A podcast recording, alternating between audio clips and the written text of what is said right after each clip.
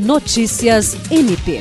O Ministério Público do Estado do Acre, por meio do Núcleo de Apoio e Atendimento Psicossocial na Terra, realizou o projeto Diálogos Intersetoriais, Governança em Redes de Proteção e Cuidado, edição Juruá. O evento ocorreu de forma híbrida na unidade ministerial em Cruzeiro do Sul e contemplou os municípios de Mâncio Lima e Rodrigues Alves. O objetivo do projeto é promover a articulação entre os serviços visando um atendimento eficaz às pessoas com demandas de saúde mental, em situação de vulnerabilidade social e violação de direitos.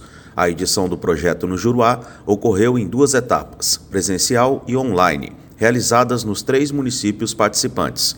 Dentre as atividades desenvolvidas durante o encontro estão diagnóstico rápido participativo, encontro formativo e oficinas. William Crespo para a Agência de Notícias do Ministério Público do Estado do Acre.